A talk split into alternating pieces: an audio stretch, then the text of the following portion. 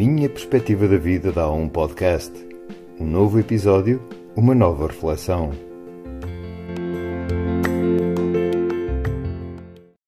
Aqui estamos de novo para mais um episódio do podcast. Já se percebeu que é para falar de sexo, e não é que o Zé Miguel seja um especialista na matéria, nem nesta nem em nenhuma, apesar da vida nos dar algum traquejo, mas acima de tudo assente nos livros, nos autores, e Vítor Frankl, vou de novo ao livro A Falta de Sentido na Vida, em que ele tem uma passagem e uma abordagem sobre o sexo nas nossas vidas.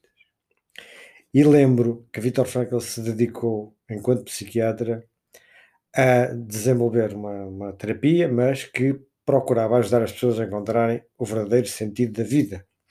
Porque muitas, e segundo ele e os estudos e muitas das pessoas que o procuravam, apresentavam claramente um vazio existencial. É não encontrar a razão para viver, ainda que aparentemente não lhe faltasse nada. Vamos começar. E começar exatamente com esta expressão: a autotranscendência da existência humana.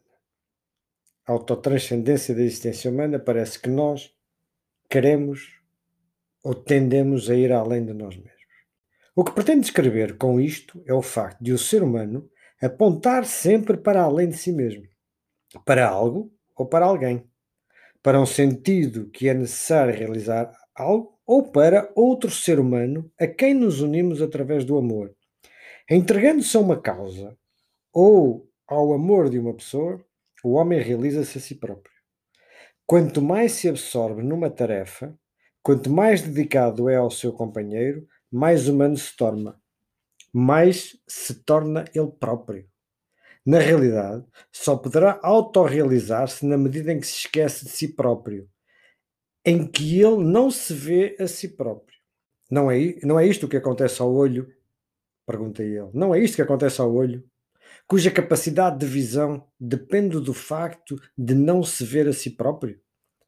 Em que situação vê o olho algo de si próprio? Pois apenas quando está doente. Se sofre de cataratas, vejo uma nuvem. Tomo consciência da opacidade do cristalino. Se sofro de um glaucoma, Vejo uma auréola de cores do arco-íris à volta de fontes de luz. Portanto, o olho, a sua grande virtude, é não se ver a si mesmo. Ajuda o ser humano a ver, mas o olho a si mesmo não se vê. Só tem percepção de si mesmo quando tem um defeito. E esta foi um ponto de entrada para o pormenor do amor.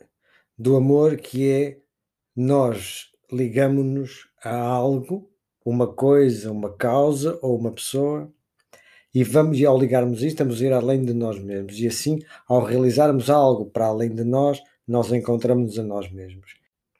Não havendo, como diz o autor, não havendo este propósito de realização e não a pessoa não se encontrando a si mesma, cria-se este vácuo existencial, cria-se este vazio. E, entre outras coisas, ele agora falando de sexo, a libido sexual prolifera justamente num vácuo existencial. Reparem no potencial que existe aqui problemático. É ao mesmo tempo que aumenta o vazio existencial, fruto da tida disto, daquilo, daquele outro, a libido sexual prolifera. A vontade de sexo prolifera. Esta hipertrofia canalizada no vácuo, aumenta a disposição para as relações sexuais neuróticas, pois o que foi dito sobre felicidade e o seu caráter de efeito não é menos válido para o prazer sexual. Quanto mais nos concentramos no prazer, mais ele nos escapa. E baseando-me na experiência clínica de décadas, atrevo-me a afirmar que as perturbações relacionadas com a potência e o orgasmo, na maioria dos casos, se devem atribuir justamente a este esquema de reações portanto, ao facto de a sexualidade estar perturbada na mesma medida em que a intenção e a atenção se apoderam dela. Quanto mais se desvia a atenção do companheiro para a fixar no ato sexual em si, tanto mais comprometido fica o ato sexual. Observamos este facto, por exemplo, em todos aqueles casos em que, para os nossos doentes do sexo masculino, o que conta em primeiro lugar é demonstrar a sua potência. Ou em que as nossas doentes do sexo feminino se interessam em primeiro lugar por provar a si próprias que também elas são verdadeiramente capazes de ter um orgasmo completo e que, no fundo, não são frígidas. Este perigo ameaça tanto mais quanto a sexualidade cresce em grande medida no vácuo existencial. Somos, aliás, confrontados com uma inflação sexual, como qualquer inflação, incluindo a do mercado financeiro, anda a par de uma desvalorização. Mais precisamente, a sexualidade é desvalorizada na medida em que é desumanizada. Reparem nesse pormenor. O que ele quis dizer até aqui, segundo a minha interpretação e a minha perspectiva, é que, à medida que vamos sentindo um vácuo, um vazio de vida, buscamos a satisfação sexual, mas pelo ato em si mesmo, pela sexualidade em si mesma. Por provar essa potência e essa, e essa força toda sexual e esse poderio todo másculo. Mas isso é um vazio em si mesmo, porque estamos concentrados em provar uma coisa quando a sexualidade é mais um, é, é mais um caminho. A sexualidade é mais um caminho para a relação, para o amor.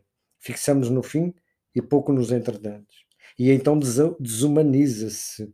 Ela é desvalorizada, intensifica-se o sexo, continua a ser eu a falar, intensifica-se o sexo, a vontade sexual, mas desumaniza-se, porque fixa-se só no sexo e não provavelmente na relação.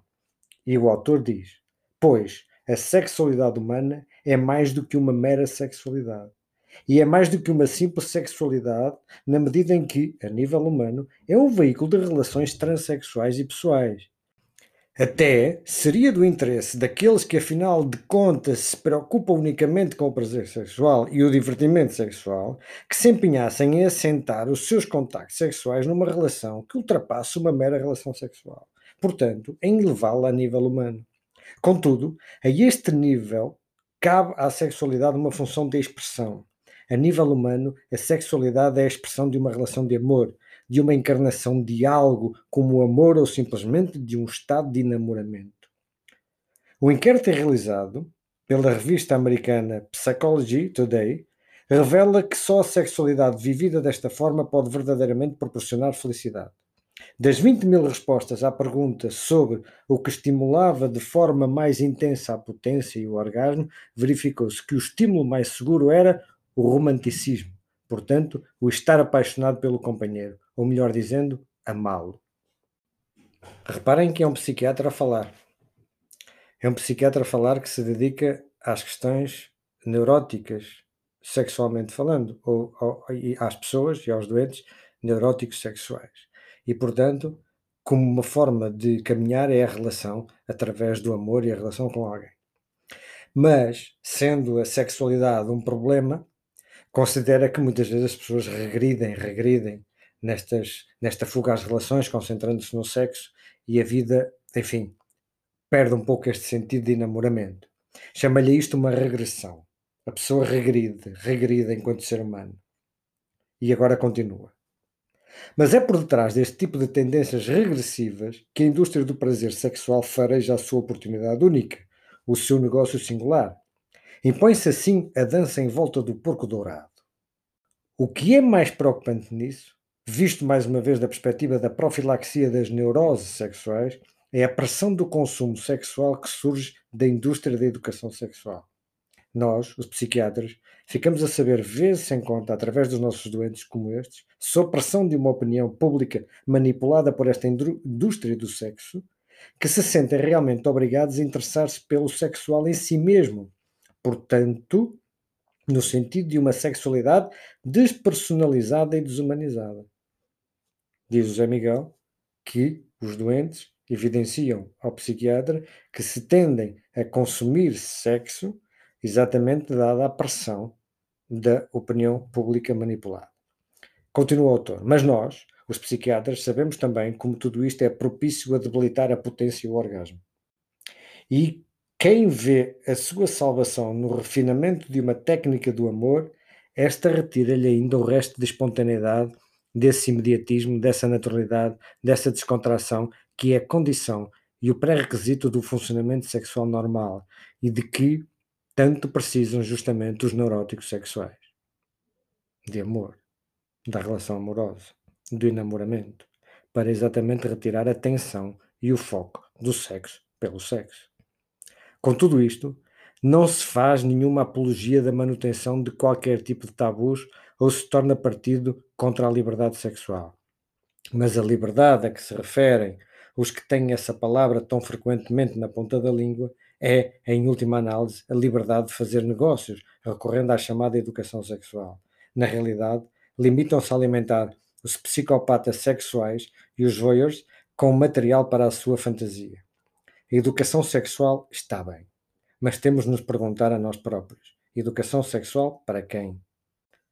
Esta foi a minha abordagem com, no, ao, ao sexo. Ao sexo no sentido de que ele pode estar na vida das pessoas como um problema. Ou até, como diz o autor, a partir do momento em que a vida das pessoas, ela por si própria, passa a ser um problema, existe este vazio, esta falta de sentido de vida, pode as pessoas refugiarem-se em sexo. Como noutros casos pode ser em álcool ou noutras drogas. Mas falando de sexo, o sexo deve estar nas relações entre as pessoas, como isso mesmo, como um veículo de união, como um veículo de concretizar o enamoramento, o amor, a atração, mas não o sexo pelo sexo. O sexo pelo sexo, que aumenta com este vazio essencial, é uma fuga, é um escape. E que, como diz aqui o autor, que essa liberdade de poder consumir sexo em qualquer sítio, seja na forma de material ou noutra forma qualquer, isso gera negócio, isso é pelo negócio, a pessoa sente-se forçada a consumir, pode no momento sentir um prazer e uma realização, mas isso impede mais uma vez a pessoa de se realizar enquanto sentido de vida. São os prazeres circunstanciais que não permitem encontrar a verdadeira luz ao fundo do túnel.